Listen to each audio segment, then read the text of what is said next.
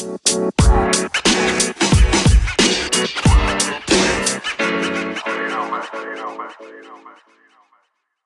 der heutigen Podcast-Folge wollen wir uns damit beschäftigen, was der Rang einer Anleihe bedeutet und welche Auswirkungen das für dich als Investor haben kann, falls eine Anleihe einer Unternehmung hops gehen sollte. Ich meine damit die Insolvenz und was das für Auswirkungen für dich haben könnte. Doch an der Stelle möchte ich dich erstmal wie immer willkommen heißen im Finanzgarten. Mein Name ist Daniel und ich freue mich natürlich wieder, dich in der heutigen Podcast-Folge begleiten zu dürfen. Wenn wir jetzt einen Emittenten der Anleihe haben, sei es jetzt ein Staat oder eine Unternehmung, und dieser gibt mehrere Anleihen aus, dann werden die einem Rang zugeordnet. Im Englischen würde man das auch dann den Priority Claim nennen. Welchen Rang jetzt deine Anleihe zum Beispiel hat, das musst du dann den Anleihebedingungen entnehmen, was für dich sehr wichtig ist. Für den Fall, dass eine Insolvenz vorliegt und der Schuldner jetzt quasi nicht seinen Ansprüchen gerecht werden kann, so gibt es dann auch hier wieder eine Haftungskaskade der Anleihen in Abhängigkeit dessen, in welchem Rang die sich befinden. Denn letzten Endes entscheidet dann der Rang deiner Anleihe, inwieweit deine Ansprüche noch bedient werden können, wenn jetzt zum Beispiel die vorrangigen Anleihen alles Kapital aufgefressen haben und somit nichts mehr in der Insolvenzmasse übrig bleibt, kann es zum Beispiel sein, dass du nichts mehr von deiner Anleihe zurückbekommst. Du musst aber immer bedenken, im Falle einer Insolvenz stehst du mit der Anleihe schon deutlich höher, als das die Aktionäre tun würden. Eine nachreihige Anleihe zeichnet sich dadurch aus, dass die halt als zweites entstanden ist und somit eine vorrangige Anleihe entsteht. Das heißt, dass es quasi eine Anleihe gibt, die vor der nachrangigen entstanden ist. Die nachrangige würde man dann im Englischen ein Junior Bond nennen und eine vorrangige Anleihe dann ein Senior Bond, weil sie einfach älter ist und desto älter die Anleihe, desto höher sind die in der Anspruchsreihenfolge auf die Schulden. Und somit entsteht quasi im Fall der Insolvenz, dass erst die Senior Bonds bedient werden und danach die Junior Bonds. Das Ganze kennt man vielleicht auch wenn man jetzt einen Immobilienkredit hat, dass man dort quasi dann den ersten Schuldner hat.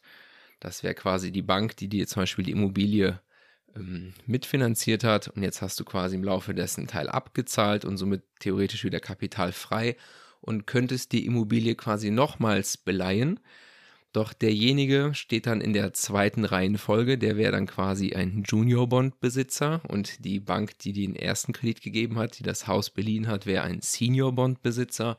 Und wenn es jetzt zu dem Fall kommen würde, dass du das Haus nicht mehr halten könntest, das verkaufen müsstest, wird natürlich erstmal der erste Schuldner, der erste Kreditgeber besser gesagt, bedient und danach erst der andere, was zum Beispiel dazu führt, dass wenn du dein Haus ein zweites Mal beleihen würdest, dass dort natürlich auch die Bank schaut, okay, hm, wir sind jetzt hier in der Position eines Junior Bonds im Äquivalent, wenn wir schon beim Thema Anleihe sind.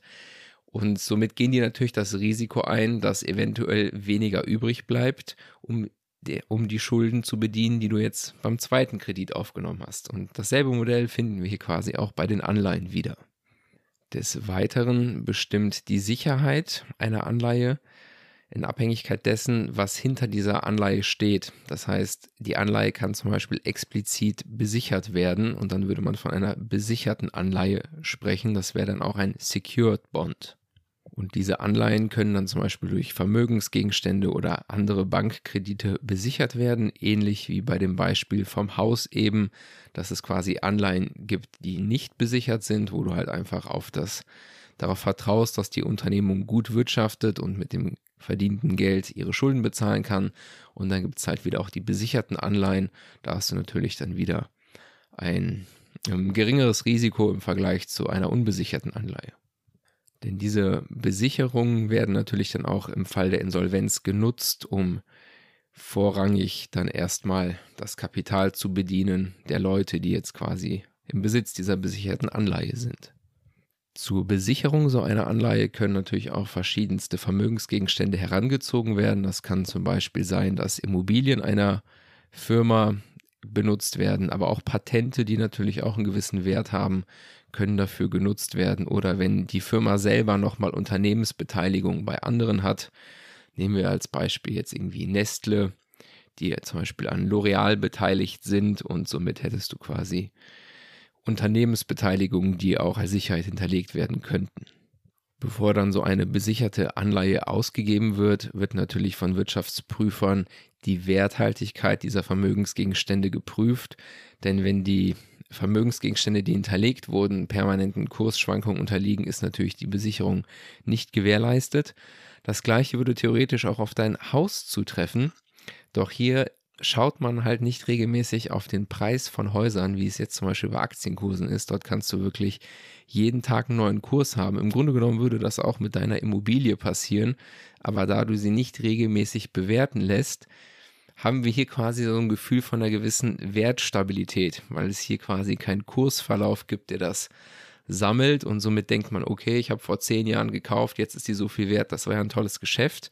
Aber es kann auch mal sein, dass zwischenzeitlich die Immobilie weniger wert war. Und da sind die Banken natürlich hinterher, dass wenn der Wert der Immobilie drastisch fallen sollte, du natürlich auch nachbesichern müsstest. Bei den Anleihen wiederum gibt es auch verschiedene Kombinationsmöglichkeiten. Was wir hier haben könnten, wäre zum Beispiel, du hast eine besicherte Anleihe, die kann sowohl vorrangig als auch nachrangig sein. Das heißt, es wurde zum Beispiel eine vorrangig besicherte rausgegeben und eine nachrangig besicherte. Genauso kann es aber auch sein, dass du unbesicherte, vorrangige und nachrangige hast. Das heißt, da sollte man drauf schauen, wenn man dort Gewissheit haben möchte. Dann wären wir auch schon wieder am Ende des heutigen Themas rund um den Rang einer Anleihe. Ich denke, du hast mal wieder ein besseres Verständnis bekommen, worauf man hier achten kann und vielleicht auch ein paar kleine Transfer-Learnings gehabt im Bereich Immobilien durch diese heutige Folge. Würde mich natürlich wie immer dafür bedanken, wenn du den Podcast mit anderen teilen würdest, mir eine Bewertung dalassen würdest, gerne auch auf Twitter oder Telegram folgst. Und dann verabschiede ich mich an der Stelle. Bis dahin und ciao.